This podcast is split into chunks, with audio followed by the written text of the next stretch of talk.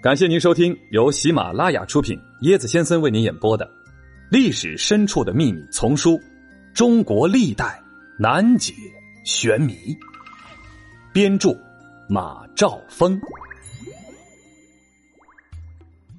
什么？一代神医华佗的终极目标是当官？之前椰子和大家聊过神医扁鹊打王者那个。今天呢，椰子和大家再聊聊另一位神医华佗。今天的许多史学家大都认为，华佗不仅医术高明，而且医德高尚，时刻心系天下百姓的疾苦，不肯服侍权贵。之后呢，给曹操有一次看病啊，借口妻子病重离开了曹操。这曹操屡次催他回来都不肯，最后曹操一怒之下，把他 K.O. 了。那么，这个曹操为何要杀华佗呢？《三国演义》详细的描写了曹操杀华佗的经过。在演义里头，曹操为建座宫殿啊，亲自挥剑砍伐了跃龙祠前的梨树，得罪了梨树之神。当晚就做了个噩梦，哎呦，辗转反侧之后呢，就是得了这个头疼的顽症，头痛啊，遍求良医，均不见效。后来，华歆向曹操举荐了华佗。曹操马上派人将华佗请来为他看病。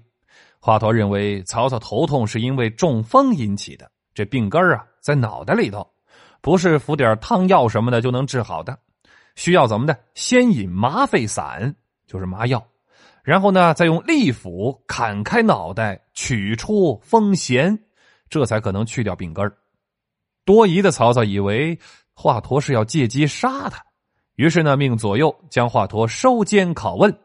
致使一代神医屈死在狱中，而华佗所著的《青囊书》也因此失传了。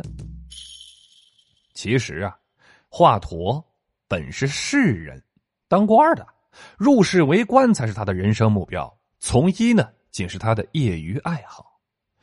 哎，华佗所生活的这个东汉时期啊，社会上读书做官的热潮已经达到了顶点，公卿大多数是熟悉经术者。汉顺帝时，呃，太学生多达了三万人，学儒读经成为了这个社会风尚，而这个医药技术啊，虽为这个上至帝王、下至百姓所需，但却是被这个士大夫所轻视的。这医生的社会地位不高，名医弃医从政的例子很多。这种风尚不能不对华佗有所影响。据《三国志》记载，华佗年少的时候，曾经在徐州一带游学。是个兼通数经的读书人，沛国相陈规荐举华佗为孝廉，太尉黄琬征辟他做官他都不去。这个可能有两个原因：一是华佗才气大啊，颇为自负，认为陈规、黄琬荐举的这个官职都不大，不肯为之；二呢是可能他已经迷恋上了医学，不愿为此小官而抛弃所喜好的医学。呃，走上这个从医道路之后啊。华佗啊，深以为耻，经常后悔。大家没想到吧？他时刻啊，还等待着入世为官的机遇。在行医的过程中，华佗深感医生地位的低下。华佗的医术是高明的，名气呢越来越大，前来请他看病的高官权贵越来越多了。在跟这些高官权贵的接触过程中，华佗的失落感更加强烈了，性格也变得乖戾了，难以与人相处。在后悔和自责的同时，他在等待入仕为官的机遇再度降临。华佗曾经利用为曹操治病的机会，两度要挟呀，意图求取官爵，但是曹操并没有立即满足华佗的要求。于是，华佗便以收到家书，想要回老家小住几日为借口，请假回家。哎，到家之后呢，又托辞妻子有病，一直不肯回来。对曹操进行再度的要挟。据《三国志》记载，华佗回家之后，曹操曾经多次写信催他回来，还曾命令郡县官员将华佗遣送回来，但是华佗还是不肯回来。曹操大怒啊，派人前去查看，如果华佗的妻子果真病了，就赐给四十斛小豆，并放宽期限；如果华佗说谎了，就拘捕押送他回来。于是华佗就被交付给许县监狱，审讯后，本人认罪。荀彧呢，替华佗向曹操求情，呃，曹操不理，将华佗给处死了。曹操杀华佗是不是一时的意气用事呢？判处华佗死刑有没有法律依据呢？曹操，呃，当时著名的政治家，在历史上以动以王法从事著称。无论是理政还是治军，乃至齐家介子，呃，曹操都以汉律为基本准则。那个依照汉律的规定，华佗犯了两宗罪：一是欺骗，二是不从征召罪。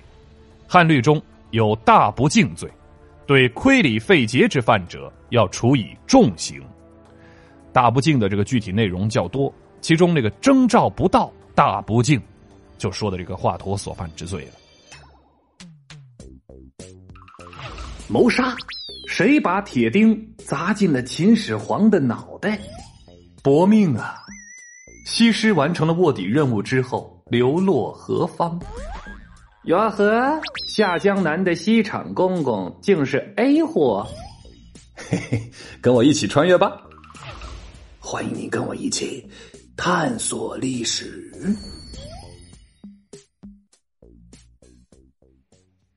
趣味链接。嗯，本集呢来说说外科鼻祖华佗。咱们还是说说他的我们熟悉的方面啊。华佗字元化啊，汉末沛国谯人啊，河南商丘，是三国著名的医学家。华佗少时曾在外游学，钻研医术而不求仕途，医术全面，尤其擅长外科，精于手术，被后人呢称为外科圣手、外科鼻祖。